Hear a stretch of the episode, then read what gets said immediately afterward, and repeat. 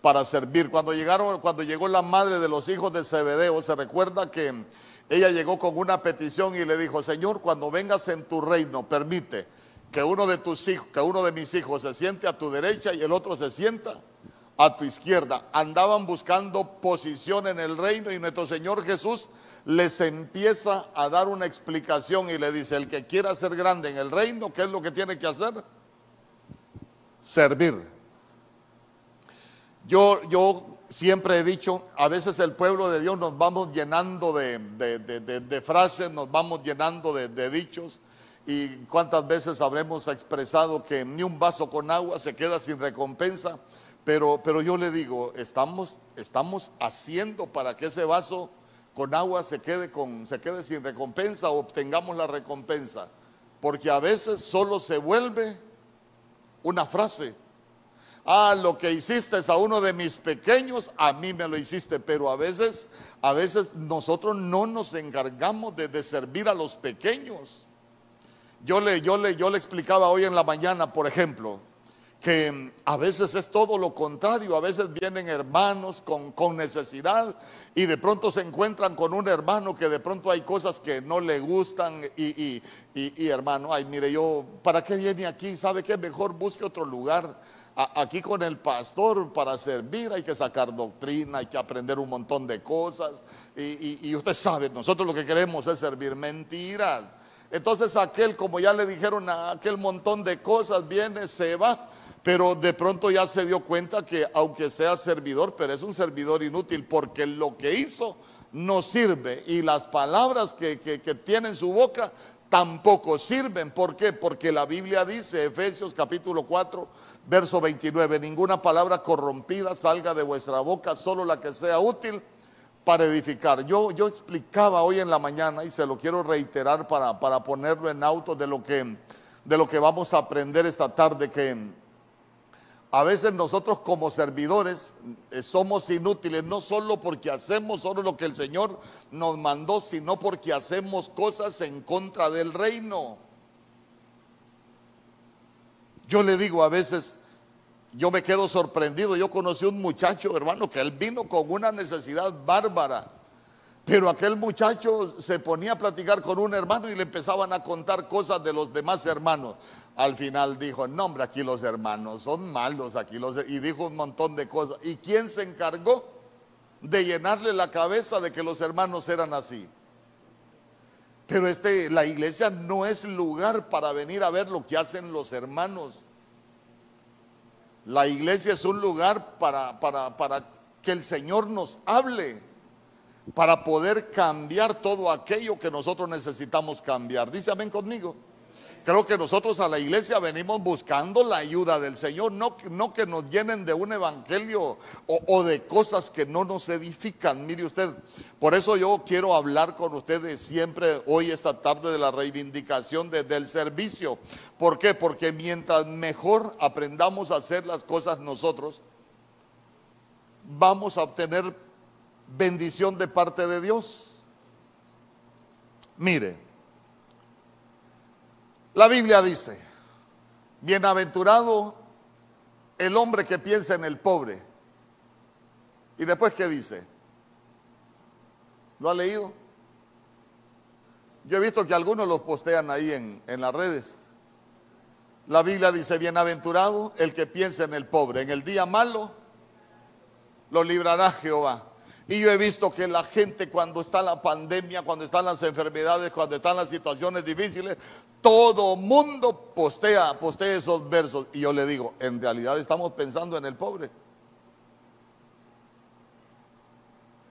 Sí, pastor, yo pienso en los pobres todos los días, sí, pero es que la Biblia cuando habla de pensar, no está hablando, ay, los pobres, pobrecitos, los pobres no tienen que comer, no, cuando habla de de pensar en el pobre, está de actuar y está hablando de hacer algo por los pobres.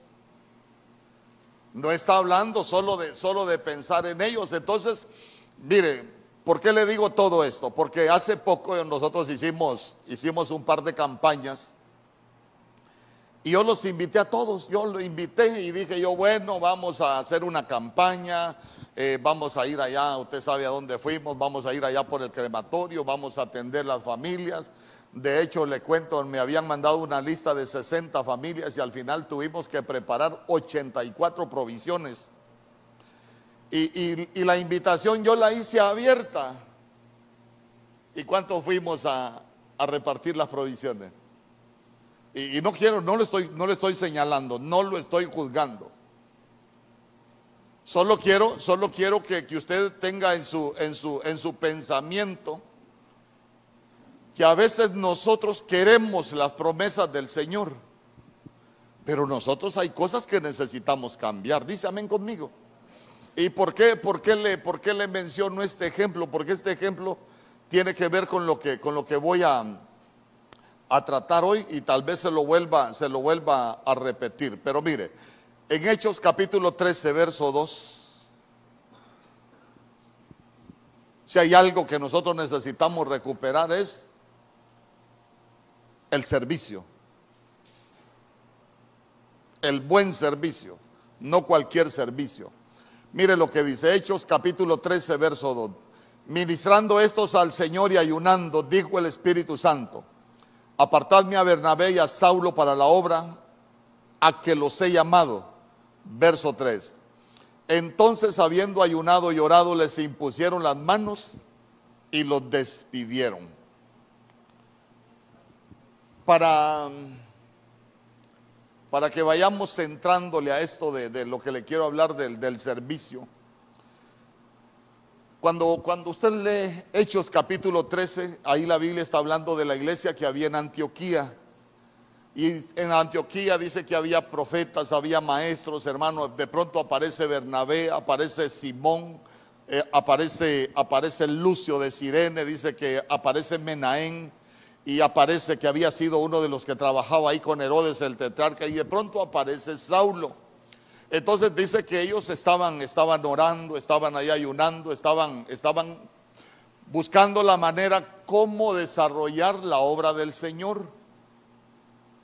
Y la Biblia dice, cuando usted lee Efesios capítulo 4 del verso 11 en adelante, que la iglesia, la iglesia, los ministros fuimos dejados para preparar a la iglesia para la obra del ministerio y ministerio es servicio. Entonces imagínense qué tremendo que una de las labores que nosotros tenemos que para preparar al pueblo es para que el pueblo aprenda a servir. Y el aprender a servir, le repito, hay promesas para nosotros. Deleítate a sí mismo sirviendo al Señor y Él concederá las peticiones de tu corazón, pero hay que deleitarse en el servicio. Pero a veces el servicio no es un deleite para, para nosotros. Entonces, entonces mire qué, qué cosa la que nosotros podemos encontrar. Yo quiero que, que usted y yo seamos bendecidos de acuerdo a lo que nosotros hacemos para el rey. Dice amén conmigo. Es sí, es que la Biblia dice que el que le busca debe saber que Él existe y que Él es galardonador. Hermano, nada de lo que nosotros hacemos en el reino se va a quedar sin recompensa. Dice, ven conmigo. Entonces, mire, de pronto vemos que, están reunidos, escogen a los que van a, a ser comisionados, pero quiero que me acompañe al verso 4. Quiero llevarlo paso a paso.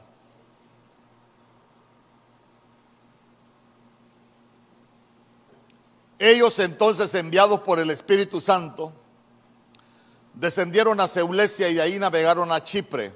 Verso 5. Y llegados a Salamina anunciaban la palabra de Dios en las sinagogas de los judíos. Tenían también a Juan de ayudante. Diga conmigo, tenían a Juan de ayudante.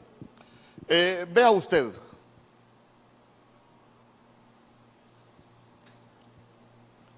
nosotros los cristianos, para que el Evangelio se expanda y para, para, para desarrollar el trabajo que Dios va a hacer con el pueblo, con su pueblo, nosotros somos sus ayudantes. Somos ayudantes del mejor patrón.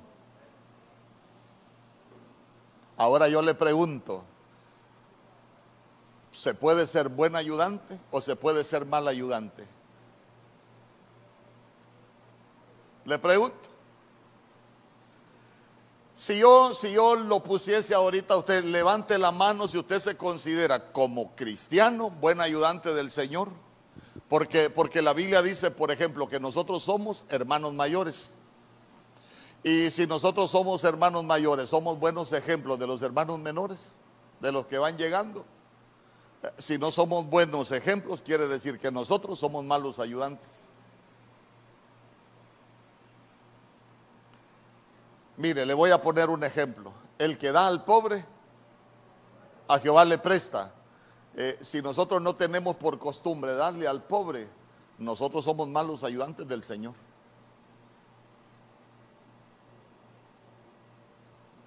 Amén. Pastor, y ustedes ayudan. Hay muchos aquí que saben que si hacemos campaña, lo único que a mí no me gusta tomar fotografías, porque para empezar, la Biblia dice, hermano, que, que, si nosotros buscamos el favor de los hombres, ya tuvimos recompensa. A mí no me interesa el favor de los hombres. Por eso, por eso yo siempre digo, vamos a ayudar a alguien, no me gustan las fotografías. Entonces, entonces imagínense, imagínense Ahí nosotros necesitamos entender si somos buenos ayudantes en el reino o somos malos ayudantes. Sabe que esa palabra ayudante lo que significa es remero.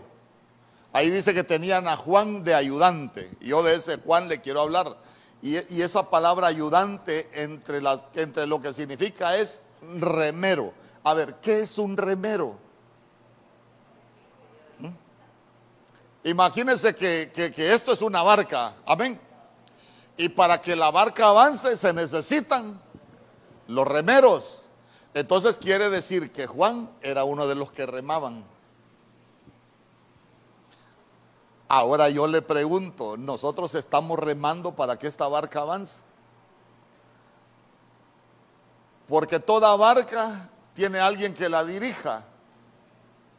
¿Se recuerda usted cuando, cuando nuestro Señor Jesús, por ejemplo, anduvo en una campaña? Solo se lo voy a, poner así con ejemplo. Claro que le podría dar los versos, pero solo se lo quiero llevar para que usted, para que usted analice conmigo. Se recuerda que hay un tiempo donde nuestro Señor Jesús anduvo en una campaña, anduvo sanando enfermos, le dijo a sus discípulos que se fueran para la barca, ¿se recuerda? Pero él no se fue para la barca, sino que después de que hizo los milagros se fue a orar. ¿Se recuerda? se fue al monte a orar, ahí estuvo orando. Y mientras él oraba, dice que la barca se separó de la orilla. ¿Por qué? Porque ahí estaban los remeros. La barca no se detuvo, siempre siguió avanzando. Entonces imagínense qué interesante que la barca del Señor avanza no solo por el que dirige, sino por los que reman.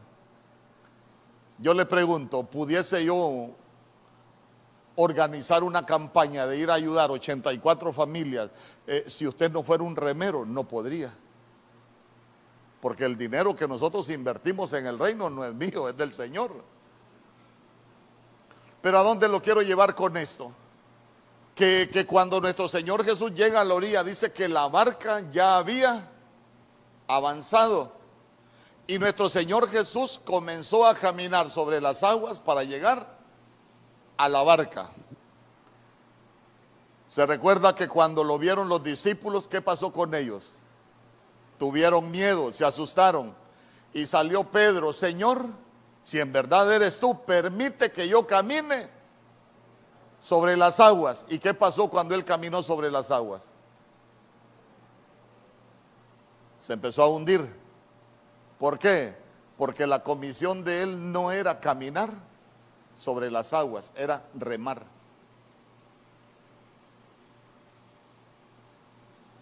Amén. Entonces, entonces imagínense, ¿será que a veces nosotros podemos estar haciendo cosas en el reino que no estamos remando, sino que estamos fuera de la voluntad del reino? Si usted lo ve desde ese ángulo. Claro que sí. Claro que sí. Muchas veces podemos hacer cosas que están fuera de la voluntad del Señor. Entonces, entonces, vamos, vea, vea usted que ahí tenían a, a un remero. Diga conmigo, yo quiero ser remero. ¿Usted quiere ser remero? ¿O no quiere ser remero? Dígale, Señor, yo quiero ser un buen remero. Y yo, sé que va a ser de bendición para, para su vida. Sí, porque esa palabra ayudante también es ser, aparte de ser un remero, dice que es ser un ministro de Dios y también ser un servidor. Entonces, ya se va a dar cuenta usted dónde empiezan los, los problemas. Hechos capítulo 13, verso 13. Habiendo zarpado de Pafos, Pablo y sus compañeros arribaron a Perge de Panfilia, pero Juan apartándose de ellos volvió a Jerusalén.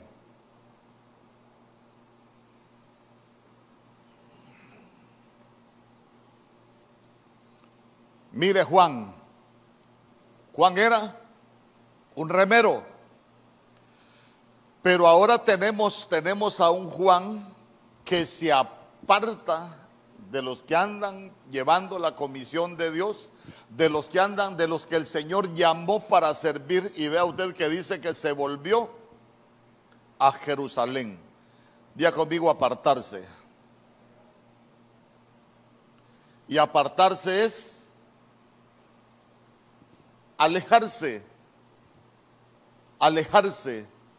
Mire, si hay algo que nosotros no deberíamos de dejar, es de servir. Amén. Se lo vuelvo a repetir.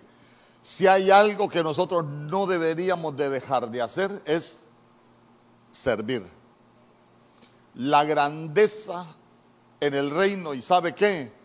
El servicio en el reino a nosotros hasta nos da posición.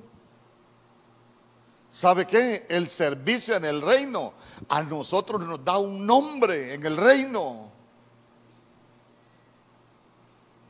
¿Por qué le digo que nos da un nombre? Usted se recuerda, por ejemplo, cuando la Biblia habla de unos exorcistas ambulantes, los hijos de un tal Euseba, dice la Biblia, que andaban, andaban liberando gente. Supuestamente andaban empujando la barca, pero se recuerda usted en el nombre de Jesús que predica Pablo. ¿Y qué le dijeron los demonios? A Jesús conocemos y sabemos quién es Pablo. Pero ¿y ustedes quiénes son? Entonces ya se dio cuenta, ya se dio cuenta que, que, que cuando nosotros estamos en el servicio al Señor, tenemos un nombre en el reino.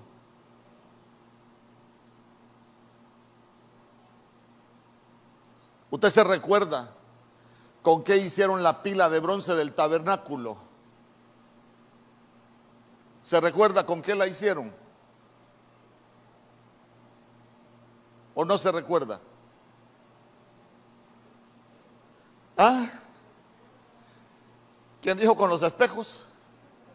Ah, la hicieron con los espejos de las mujeres que servían y sabe que en el original dice las mujeres de la milicia sagrada del Señor. Ah, entonces imagínese usted hasta dónde es importante, hermano, estar, estar integrado en el servicio al Señor. Y, no le estoy hablando, no le estoy hablando necesariamente solo con un uniforme. Hay muchas maneras en las cuales se puede, se puede servir al, Señor, pero sí es importante el servicio en la, en la iglesia para atender al, al, pueblo de Dios.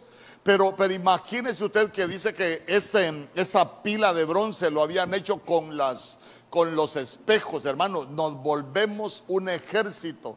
Y sabe que es lo más, lo más tremendo, que el Señor a nosotros como ejército, la responsabilidad que nos da es de cuidar su casa. Por eso yo siempre he dicho, el servidor no es cualquier cosa. El anhelar servir al Señor no es cualquier cosa. Pero vea usted qué tremendo, porque Juan apartándose de ellos volvió a Jerusalén. Ahora le voy a contar algunas cosas. ¿De dónde cree que era Juan? Este Juan Marcos, de, Juan el que llamaban Marcos, ¿de dónde cree usted que era? Aunque sea así como adivinanza, tíresela. ¿Ah? ¿A dónde cree que, de dónde cree que era Juan, este Marcos? De Jerusalén. De Jerusalén. A ver, ayúdeme a, a discernir. Él andaba sirviendo fuera de Jerusalén, pero después él se aparta del servicio y él vuelve a Jerusalén. ¿Ah? ¿Qué pasó con Juan? Hermano, cuando nosotros decidimos servir al Señor, el Señor nos saca de nuestra comodidad. ¿Y para qué se apartó Juan Marcos del servicio? Para volver a su comodidad. Amén. Mire, mire, yo, yo bendigo la vida de los servidores, pero no es fácil servir en la casa del Señor. Imagínese usted, imagínese usted, eh, recibe servicio el viernes, el sábado tiene que estar ya, ya sirviendo. Y termina el ensayo y el servidor se queda, se queda arreglando el templo para, para para que tengamos la reunión el domingo. Terminamos la reunión el domingo, nosotros nos vamos, pero el servidor queda recogiendo el sucio acá para tener listo el templo para la tarde. El Señor lo saca de la comodidad a uno.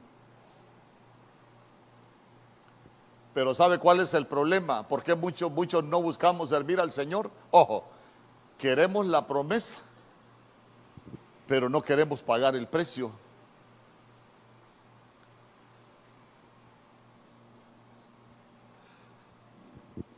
Las promesas ahí están. Día conmigo, las promesas ahí están. Pero ¿qué le dijo el Señor a Josué? Solo esfuérzate. Ah, hay que esforzarse para conquistar la promesa.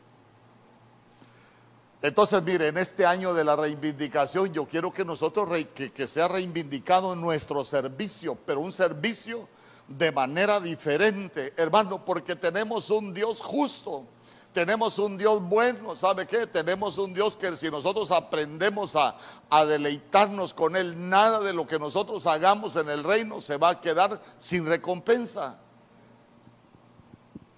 Entonces imagínese usted, ¿qué hacía usted un sábado antes de servir? Ay, pastor, yo el sábado en la tarde me pelaba la panza, me ponía a ver televisión, sacaba una nafre, me ponía a asar carne. Ah, pero cuando usted se mete al servicio ya no lo puede hacer. Y el domingo que hacía pastor, yo a las 7 de la mañana me iba para Cedeño, me almorzaba un pescado, pero ya cuando sirve, ese domingo ya no lo puede hacer. Entonces, entonces ya se dio cuenta que, que uno de los errores que cometió Juan Marcos es dejó de remar y volvió a su comodidad. Pero el que ya comenzó a remar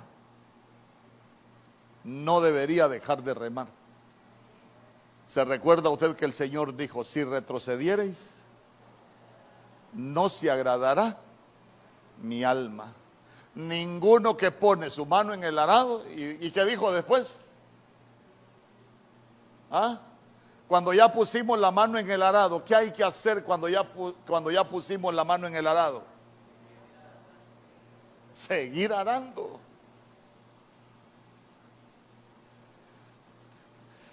Mire, no es fácil, pero si hay algo que nosotros deberíamos anhelar, es servir al Señor.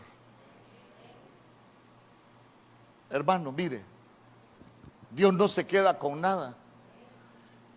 Una de las cosas, eso sí se lo voy a anticipar, es que lo desacomoden a uno. Yo no sé qué hacía usted antes, pero usted se va a dar cuenta que el servidor, el Señor lo saca de su comodidad. ¿A quienes les ha tocado servir? Yo sé que algunos vienen llegando, ustedes vienen de Ceiba, ¿eh? sean bienvenidos. Para mí es un privilegio que estén acá. Eh, y yo anhelo que pronto puedan integrarse y que pronto puedan comenzar a servir, hermano, porque lo que yo he visto Si hay algo que va a traer bendición al pueblo, es servir. Si hay algo que nos va a dar un nombre en, el mundo espiritual, es el servicio. Si hay algo que nos va a dar posición en el reino, hermano, es el servicio. Si hay algo que va a traer bendiciones a nuestra vida, es el servicio. Si me sirve, yo te voy a bendecir. Deleítate sirviendo al Señor y Él te va a conceder las peticiones de tu corazón. Y yo digo, y hay gente que dice, ¿por qué yo no alcanzo bendiciones si yo diezmo, si yo ofrendo, si yo hago aquí en la... Sí, pero hay que saber cómo lo hacemos. Y yo lo que anhelo es que nosotros aprendamos a hacerlo bien. Porque vivimos en un reino de recompensas, de un Dios que es galardonador, pero que te va a sacar de tu comodidad. El problema es que a muchos no nos gusta salir de la comodidad. ¿Sabe por qué? Porque a veces tenemos nuestro estilo de vida. Yo le pregunto, ¿nuestro Señor Jesús pudo vivir una vida cómoda en la tierra? Pero usted se va a dar cuenta que Él no buscó vivir una vida cómoda. Él se dedicó a servir. Yo vine para servir, no para ser servido. Grandeza en el reino. Entonces, entonces mire, usted qué, qué, fácil para, para Juan Marcos, apartando, se volvió a Jerusalén.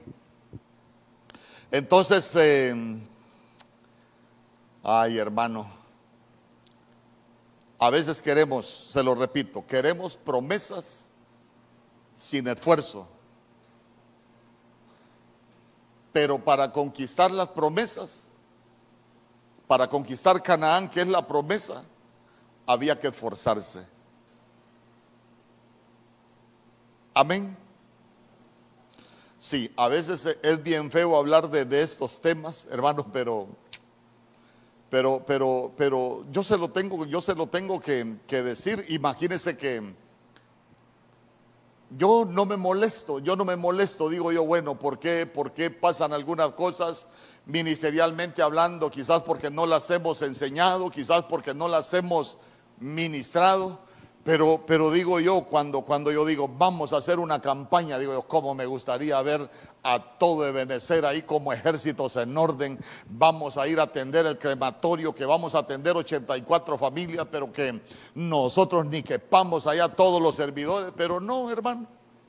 Los que salieron de la comodidad, póngale. Andaríamos unos 20. Creo que unos 20 andábamos. ¿Y los demás? ¿Cometí pecado, pastor? No, no, no cometió ningún pecado. Lo que le quiero, lo que le quiero es, lo que le quiero dejar en su corazón es que muchas veces no estamos dispuestos a sacrificar nuestra comodidad.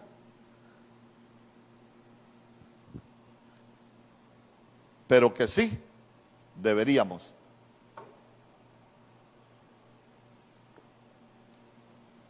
Imagínese usted, le voy a, le voy a contar algunas, algunas cosas que pasaron. Ahí en ese mismo capítulo, capítulo 13, comienza, comienza el apóstol Pablo con Bernabé, comienzan a, predicar ahí en, en Listra. Dice que en Listra fueron perseguidos, fueron apedreados, fueron afrentados. ¿Y, y dónde estaba Juan Marcos? Cómodo en su casa. Mire, la comodidad nos va a impedir alcanzar muchas cosas en Dios. La Biblia dice que es necesario que a través de muchas tribulaciones nosotros vamos a entrar a la vida de reino. Oiga bien, las tribulaciones a nosotros nos hacen entrar a la vida de reino. Si usted lo ve de esta manera,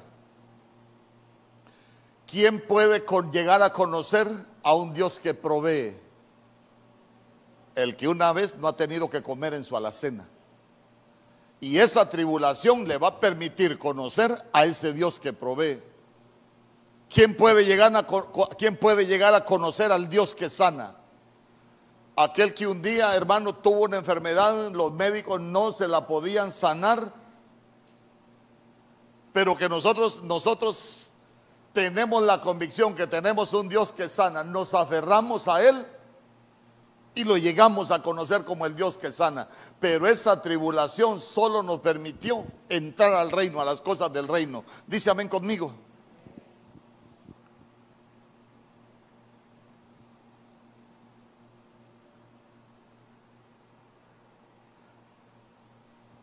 Pero nosotros, como pueblo de Dios, tenemos que salir de nuestra comodidad. Le voy a poner otro ejemplo. ¿Qué estaba haciendo Mateo cuando el Señor lo llamó? ¿Qué estaba haciendo Mateo? ¿Alguien se recuerda qué estaba haciendo Mateo? ¿Ah? ¿Cuál era el oficio de Mateo? ¿Ah? Mateo era recaudador de impuestos. Y dice que estaba sentado Mateo en la mesa de sus tributos. Estaba cómodo. Pasó el Señor y ¿qué le dijo? Sígueme. ¿Y qué hizo Mateo? Dejando todo, lo siguió. Mateo estaba cómodo, pero el Señor para el trabajo del reino lo tuvo que desacomodar. Fíjese que, fíjese que mi pastor Germán tiene, tiene algunas cosas que, que cuando uno no las entiende o cuando uno está empezando, puede parecer que, que él dice cosas que, que no son correctas.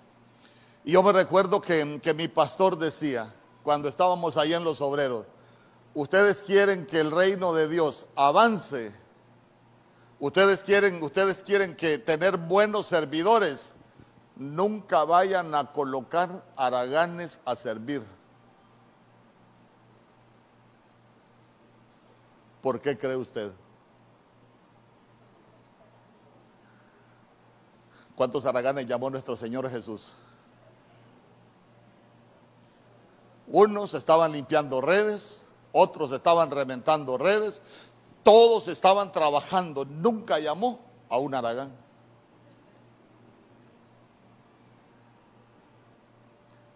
El Señor llamó gente comprometida.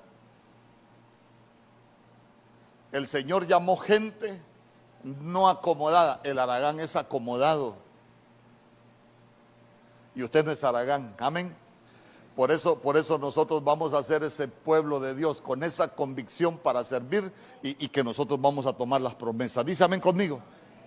Si yo quiero que nosotros seamos bendecidos. Fíjese que, fíjese que una vez a mí me marcó eso, hermano. Cuando yo vine a Choluteca,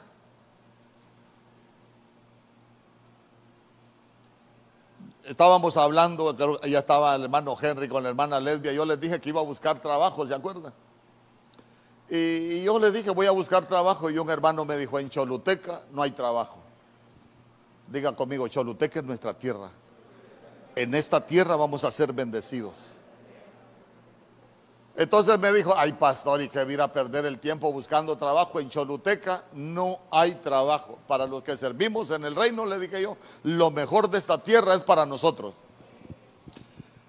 Salí, fui allá a un lugar, por el horario no me quedé, y fui a otro lugar, dos lugares visité. Al segundo lugar que llegué me dijeron, ¿cuándo puede empezar a trabajar? Ah, si usted me contrata, le eran como las 10 de la mañana. Si usted me contrata hoy mismo, le dije. Vaya sacarle una foto a la cédula y, me la trae. Fui a sacarle la foto a la cédula, 10 y media de la mañana. Eh, vaya almuerzo, fui a almorzar. A la una de la tarde estaba sentado en el escritorio trabajando. Y el hermano me dijo, ¿cómo hizo? Yo tengo seis años buscando trabajo. Pero le voy a contar, le dije yo al hermano, él se fue porque no es de mi mentalidad, seguro que no iba a sobrevivir conmigo. eh, yo necesitaba, eh, estábamos recién venidos y necesitábamos pintar unos rótulos. Le dijo, mire hermano, usted que no tiene trabajo y que no haya trabajo, usted me dijo que estudió algo de, diseño ahí en el colegio, hágame los rótulos, dígame cuánto me va a cobrar. Va, está bien, pastor, ¿cómo los quiere? Ya le voy a explicar yo cómo los quería y todo. Pasó un mes, hermano, y los rótulos, ya va, pastor. Pasaron dos meses, hermano, y los rótulos, ya va, pastor. Poquito todavía. Tres meses y nada de rótulos. Un día estábamos barriendo ahí con mi esposa, todavía no habían servidores, nosotros barríamos, nosotros trapeábamos, arreglábamos las sillas, recogíamos sobrendo y nos las comíamos. Todo hacíamos nosotros. Iba un hombre en una bicicleta y me dice, esta es una iglesia, sí, no ocupa nada, me dijo. ¿Cómo no? Le dije, yo ocupo hacer unos rótulos. Yo se los hago, me dijo. ¿Cuánto me cobra? Tanto. ¿Cuándo me lo va a hacer? Ya me dijo. Agarró la bicicleta, se fue, como en cinco minutos venía con una bolsa, unos cartones, traía unas cuchillas, traía las pinturas, traía sus brochas, se tiró en el piso, empezó a hacer los moldes, pintó los rótulos, eh, póngale que eran como las dos de la tarde, cinco de la tarde tenía los rótulos y al hermano lo esperé tres meses.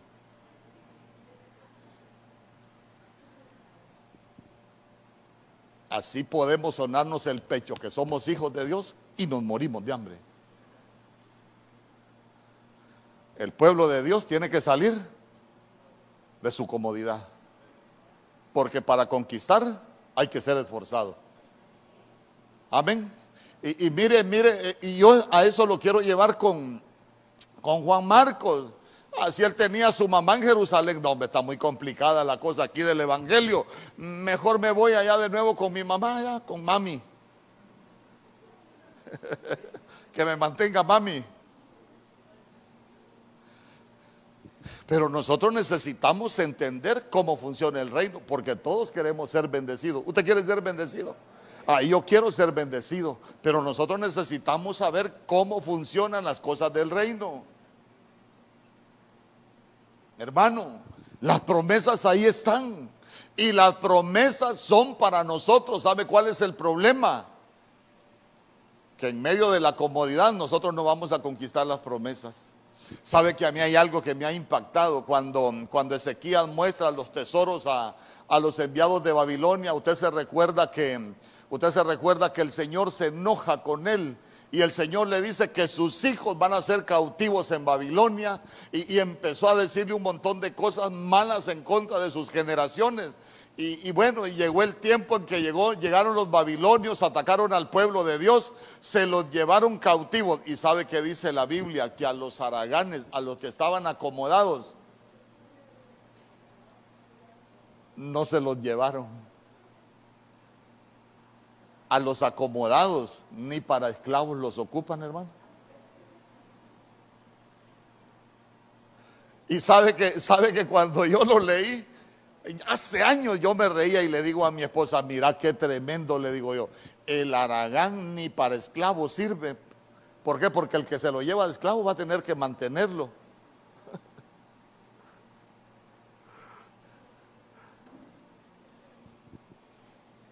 Pero nosotros necesitamos salir de nuestra comodidad, hermano.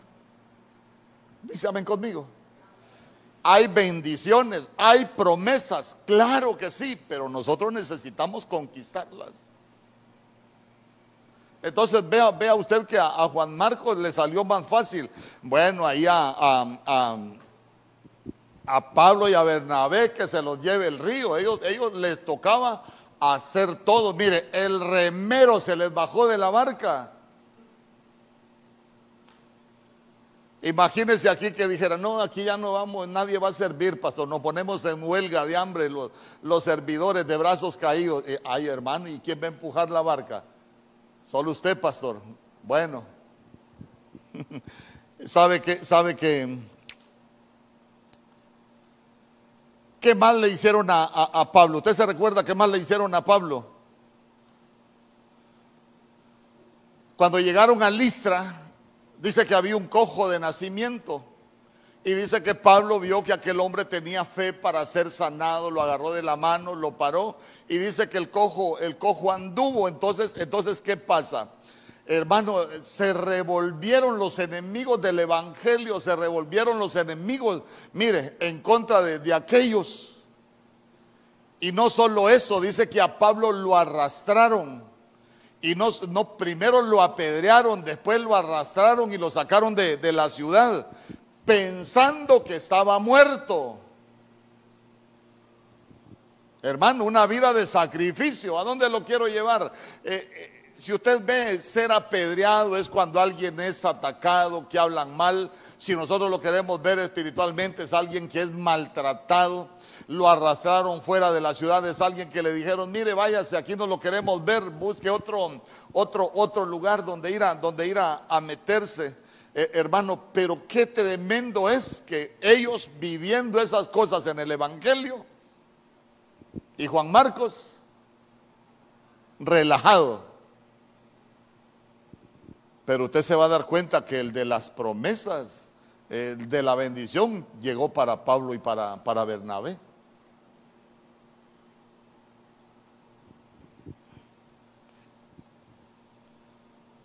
en Hechos capítulo 15, verso 36.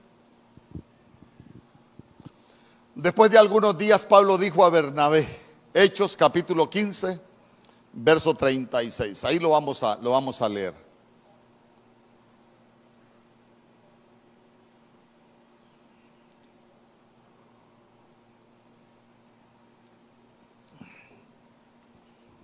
Lo íbamos a leer. Después de algunos días, Pablo dijo a Bernabé, volvamos y visitemos a todos los hermanos en todas las ciudades donde hemos proclamado la palabra del Señor para ver cómo están. Verso 37. Bernabé quería llevar también con ellos a Juan, llamado Marcos. Verso 38.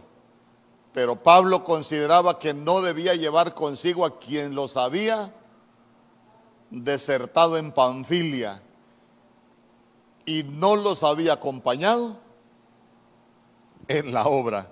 ¿Cómo consideraban a, Juan Marcos? Desertor. Desertor. Eh, usted no se ha desertado del servicio, ¿verdad? Dígame amén por lo menos. Sabe que no sé si aquí puede haber alguien que, que no esté sirviendo, pero si hay algo que debería hacer lo más pronto que pueda es volver al servicio. Porque le repito, el servicio es una posición que el Señor nos da. Y se recuerda usted que en Eclesiastés la Biblia dice, aunque la ira del rey se ponga contra ti, no te muevas de tu puesto. Porque es una posición que Dios nos da. Ya se dio cuenta que es una, es una ubicación que Dios nos da para que nosotros rememos, para que nosotros empujemos la barca que es la iglesia, para que nosotros sirvamos, para que nosotros ministremos. Pero esa es la comisión que Dios tiene para nosotros.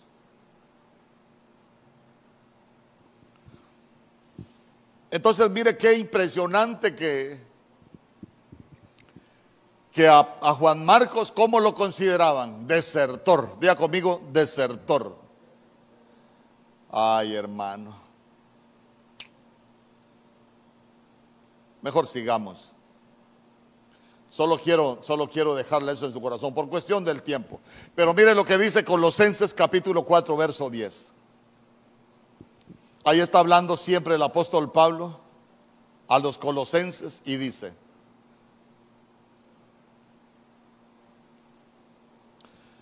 Aristarco, mi compañero de prisiones, os saluda. Y Marcos, el sobrino de Bernabé, acerca del cual habéis recibido mandamientos. Si fuere a vosotros, recibidle. Si fuere a vosotros, recibidle. Mire,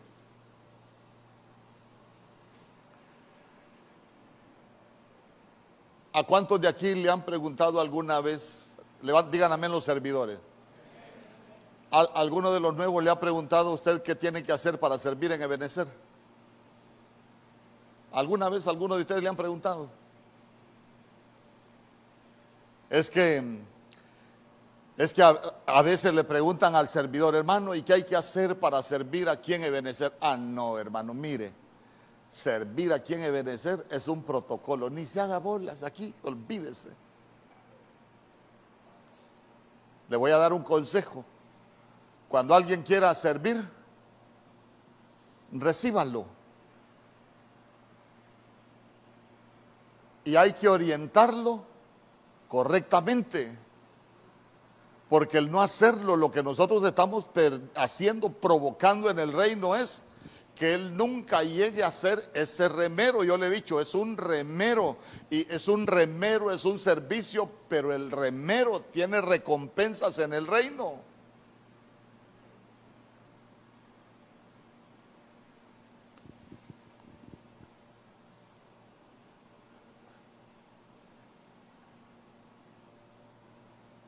Pero el pueblo de Dios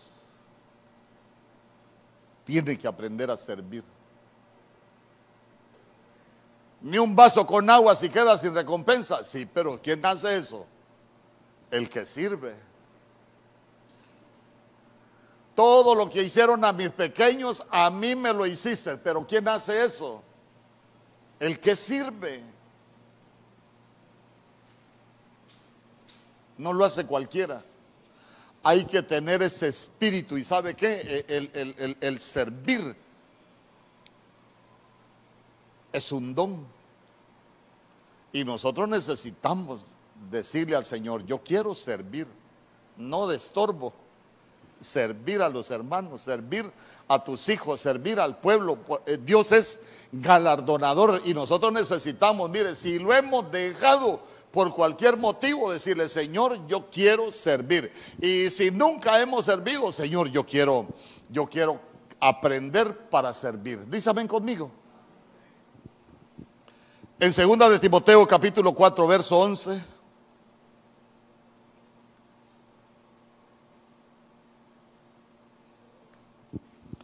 Dice la Biblia.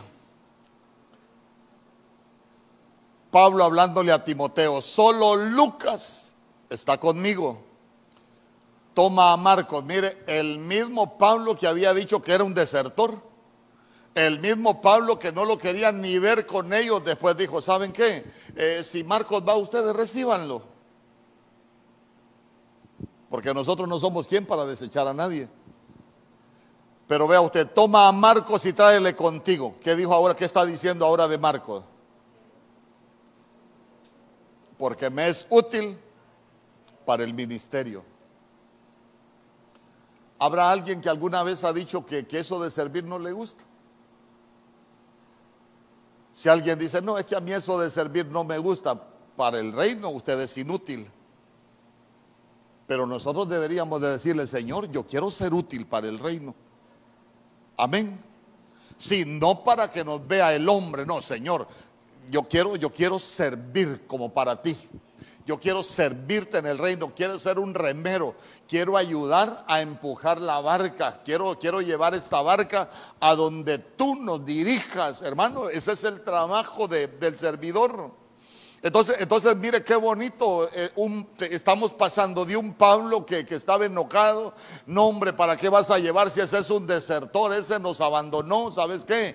Ese cuando vio la cosa, que, que el servicio era difícil, se fue allá para su comodidad, eh, está cómodo, pero mire qué bonito porque ahora el mismo Pablo está hablando, toma a Marcos y tráele contigo, porque me es útil para el ministerio me es útil para el servicio, me es útil como ayudante. Ay, ya con esto cierro. Filemón capítulo 1, verso 24.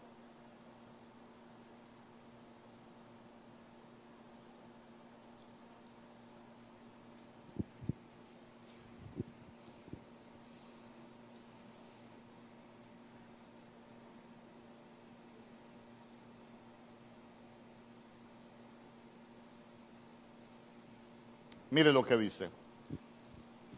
También Marcos, ahí está Marcos, Aristarco, Demas y Lucas, mis colaboradores. Diga conmigo, mis colaboradores. Ya se dio cuenta que cuando uno sirve, se vuelve colaborador de Dios.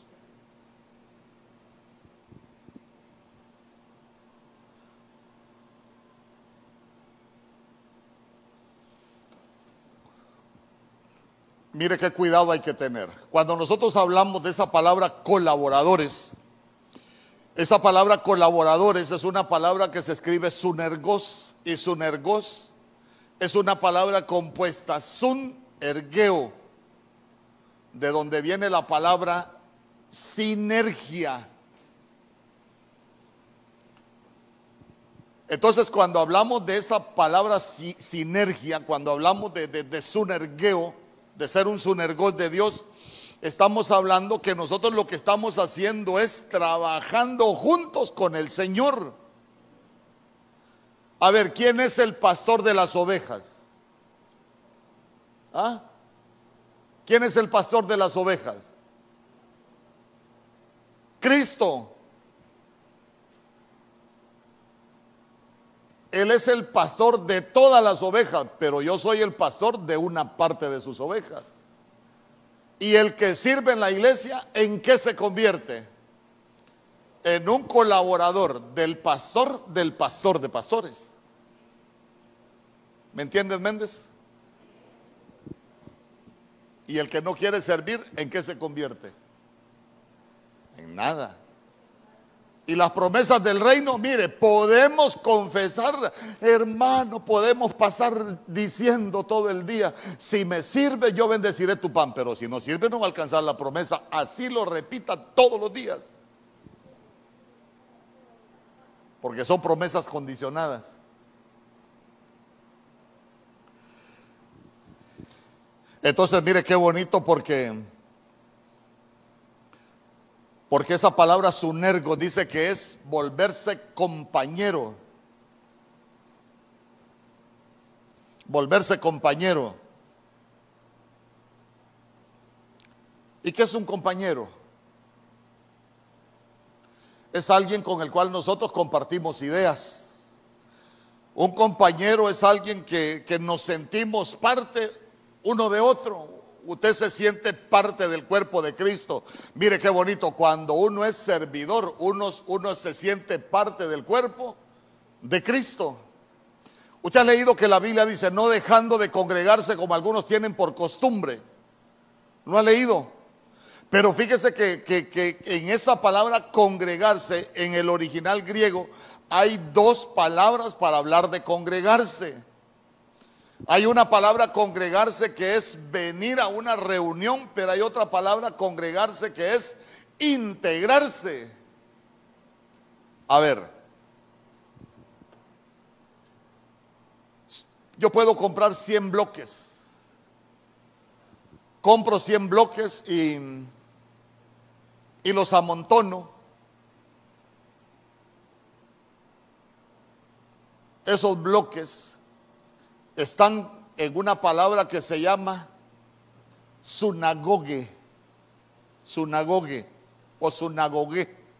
Están reunidos, pero solo están amontonados. Pero cuando la Biblia habla no dejando de congregarse como algunos tienen por costumbre, ya no está hablando de sunagogue, está hablando de episunagogue. Y episunagogue ya no es estar amontonado, es estar integrado.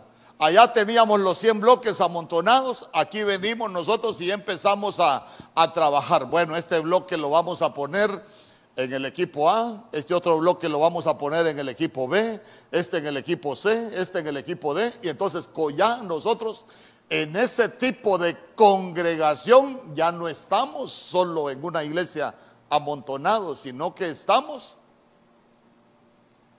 en el edificio ¿Y quién es el edificio? La iglesia. ¿Y quién nos tiene trabajando en ese edificio? El Señor. Entonces ya se dio cuenta que uno, uno como colaborador de Dios, uno como ayudante del Señor, lo que hace es, uno se vuelve un integrador. Porque ese es el trabajo nuestro. Que la oveja que venga no se debería de ir. Deberíamos integrarla. Dice amén conmigo. Pero vea usted que ese es un trabajo que hacemos todos los que somos ayudantes, ayudantes. Eh, también usted ve que esa palabra colaborador, sunergos, significa, a ver, una de las que le quiero enseñar, coadjutor.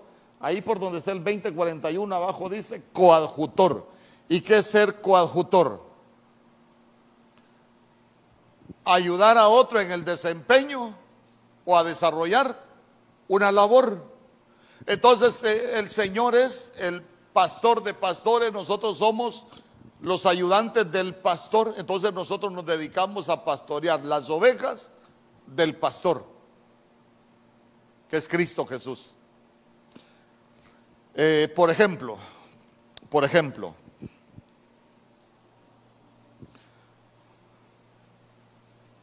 ¿qué ovejas pastoreaba David? ¿Qué ovejas pastoreaba David? Las ovejas de su padre. Y usted se va a dar cuenta que David dijo, nunca dijo que esas ovejas eran de él. ¿Por qué? Porque él había entendido que él trabajaba para su padre. Entonces, entonces, ¿qué nos enseña eso? Que nosotros cuando somos colaboradores, nosotros estamos trabajando para el Padre. Y empezamos a trabajar para el mejor patrón que podemos encontrar. Amén. Por eso es que nosotros necesitamos, mire, ser reivindicados en el servicio. Se lo repito, la grandeza del reino está en el servir. ¿Sabe cuál es el problema? Y, se lo vuelvo a repetir, muchas veces estamos como Juan Marcos. Él tenía una comisión en Dios, él era un remero, él era un ayudante, él era un servidor, él, él estaba para ministrar, pero a él le costaba salir de su comodidad. Y yo le quiero decir algo, mire, las promesas no se conquistan en la comodidad. Se conquistan con esfuerzo. A veces hay gente que pelea con gigantes, sí, pelea con gigantes. Y, el Señor reprenda a todo gigante. No hemos aprendido lo que la Biblia nos enseña. ¿Por qué? Porque el gigante ahí estaba. El Señor iba con David, pero el gigante lo tuvo que matar David. Amén. ¿En Canaán habían enemigos o no habían enemigos en Canaán? Todas las promesas tienen enemigos y la comodidad es, una, es un enemigo de las promesas del pueblo de Dios para no alcanzar las promesas. Es más, no sé si usted ha leído algo en el libro de, de Josué, que el Señor dice que hay enemigos que Él no los sacó de la tierra de Canaán para que fuesen como espinas en los costados y como aguijones en los ojos. ¿Por qué? Ay, hermano, mire, cuando nosotros estamos cómodos, no oramos igual. ¿Quiénes han experimentado esa diferencia de orar cuando uno tiene una apretura que uno sabe que necesita orar? Pero que tiene un clavo de esos que le está quemando la vida, hermano, y que usted sabe que hasta se puede morir, que puede perder cualquier cosa, y uno sabe que uno tiene que orar, que hasta llora uno. Pero cuando está cómodo, te doy gracias, Padre, porque tú eres bueno y tu misericordia es para siempre. Y se duerme uno. Hermano, pero cuando uno tiene un clavo, no se duerme. Cuando lo sacan de la comodidad a uno, uno no se duerme. Ahí está uno, pastor, ¿y por qué no oramos todo el mes? Y cuando está cómodo, no viene a oración.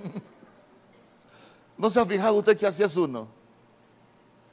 Ay, ¿para qué voy a ir a orar? No tengo problemas. Está en la comodidad de la vida.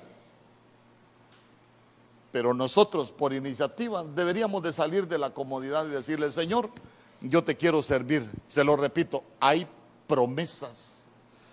Donde, donde yo esté, ahí también estará mi servidor, dice el Señor. Hermano, es que a veces queremos llegar al cielo, perdónenme, rascándonos la panza y no es así. Donde yo esté, y todos nos llenamos la boca que un día vamos a estar con Cristo sentado en los lugares celestiales, que vamos a andar por calle de oro. Vea y no le toque andar en las calles de espinas. Pero ya se dio cuenta que, el servicio nos da una posición en el reino, eso es todo. Y, y, yo no quiero que usted salga condenado. Ay, que si no sirvo me voy para el infierno. No, no se va para el infierno. Yo lo que le quiero dejar en su corazón que hay recompensas, hay promesas para el servidor. Y que nosotros necesitamos en este año de la reivindicación decirle al Señor, Señor, porque sabe usted que hay hasta promesas que uno puede que uno puede perder o no alcanzar por estar fuera del servicio. Y se lo repito, creo que es Éxodo capítulo 23, verso 25 donde dice, si me sirves, yo bendeciré tu pan, bendeciré tu agua y quitaré todas las enfermedades. Entonces, entonces, mire usted, no le estoy diciendo que no van a venir pruebas, pruebas van a venir, hermano, es que Dios siempre nos va a sacar de la comodidad. Por eso él en Canaán, léalo, búsquelo, se va a dar cuenta. Y en el principio de los libros de los jueces lo vuelve a repetir. Yo dejé enemigos en Canaán para que fueran como espinas en sus costados, para que no nos acomodemos. Porque cuando el pueblo de Dios se acomoda, hay derrota. Cuando le quitaron la lanza a Saúl de su cabecera, ah, cuando se acomodó en la cueva y se durmió, le quitaron sus armas. Y no que era muy peleón el Saúl, pero le, lo despojaron. Entonces, entonces ya se dio cuenta que hay muchas cosas que pueden pasar en el mundo espiritual, pero lo que nosotros necesitamos entender es lo que la Biblia dice. Que aprendamos lo que la Biblia dice, hermano, porque porque sí hay posición, sí hay recompensa, sí hay galardón, sí hay promesa, pero nosotros necesitamos aprender a cómo conquistar las promesas. Y una de las herramientas que tenemos es el servicio. Yo quiero que cierre sus ojos. Solo le voy a ministrar algo hoy. ¿Y sabe qué? Señor, no me quiero acomodar. No quiero volverme un cristiano acomodado.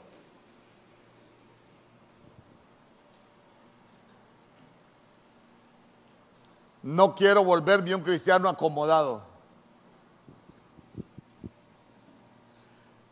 En el nombre poderoso de Jesús. En el nombre poderoso de Jesús. Usted solo analícese.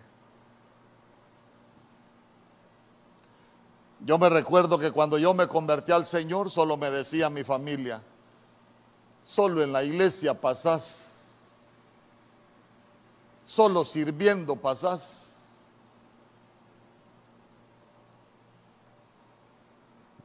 Pero cuando vieron lo que Dios hizo en nuestras vidas, se cambió el discurso y qué bien les ha ido desde que se convirtieron al Señor. Cómo han cambiado desde que ustedes se volvieron al Señor. Porque Dios no nos va a dejar avergonzados. Pero el cristiano cómodo no va a conquistar las promesas. Eso es lo que le quiero dejar en su corazón. Canaán ahí estaba, pero el Señor le dijo a Canaán, ahí está Canaán, está la promesa, hay enemigos, pero ¿sabes qué? Yo voy a estar contigo, yo te voy a dar las promesas y tú eres mi ayudante. Yo te voy a dar las promesas, hay enemigos, sí, pero yo voy a pelear contigo.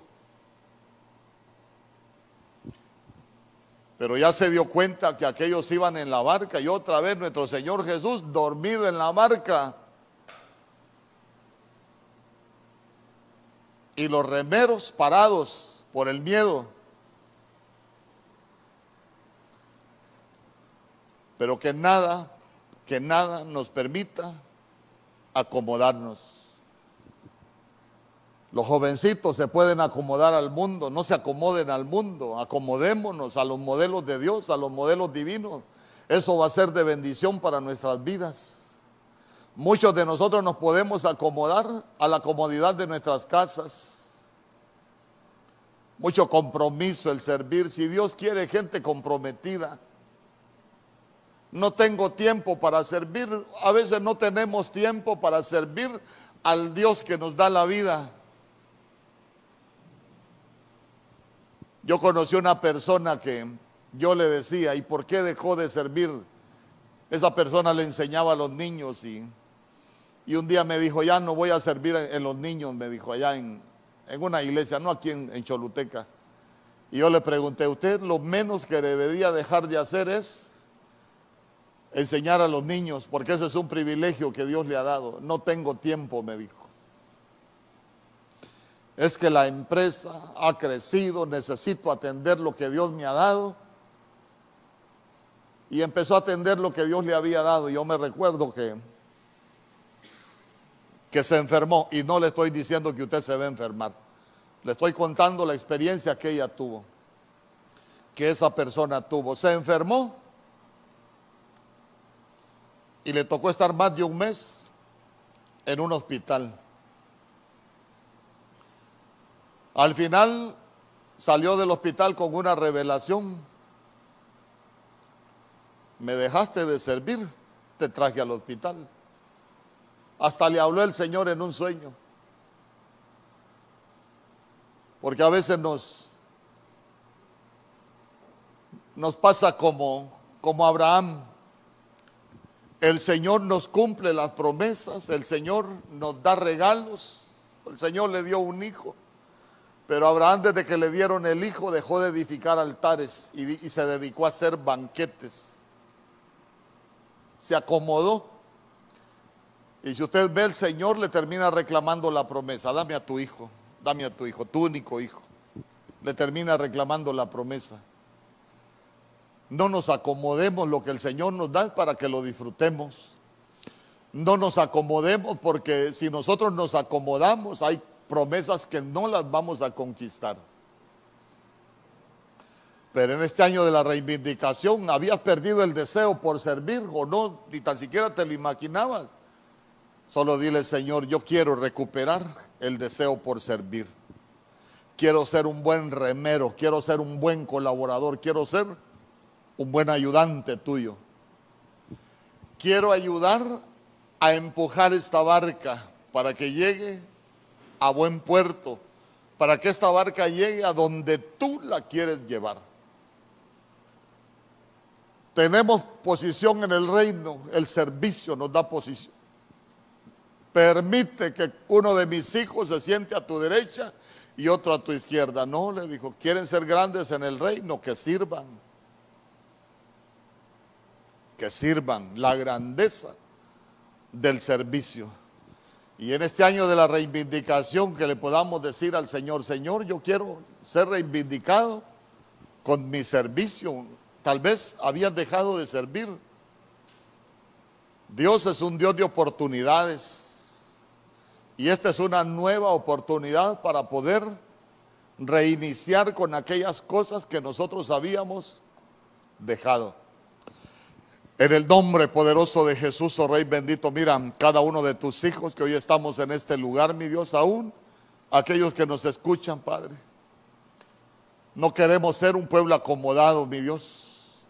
Queremos ser colaboradores tuyos. Sabemos que hay promesas para los servidores, Señor, y en este año de la reivindicación queremos recuperar esa pasión por servirte, esa pasión por buscarte, esa pasión por estar en tu casa. Ayúdanos, ayúdame, dígale, ayúdame. Yo no quiero acomodarme. No quiero volverme un cristiano cómodo. En el nombre poderoso de Jesús, que esta palabra, oh Rey bendito, pueda ser plantada en el corazón de cada uno de tus hijos, que puedan germinar, que pueda crecer y que pueda dar frutos al ciento por uno. Padre, que seamos esos servidores, mi Dios, que seamos esos ayudantes, esos colaboradores en esta obra tuya, que van a conquistar promesas, que van a ser señal de bendición en esta tierra. Porque tu palabra dice que tú vas a hacer diferencia entre el que te sirve y el que no te sirve, en el que te busca con el que no te busca. Que tú puedas hacer diferencia con cada uno de tus hijos y todos los que los conocen que puedan decir que grandes cosas has hecho tú con ellos. Padre, llévalos en paz, llévalos con bendición, guarda su salida y guarda su entrada desde ahora y para siempre. En el nombre poderoso de Jesús, gracias Padre, gracias Hijo y gracias Espíritu Santo. Amén Señor y amén. Gloria a Dios. Que Dios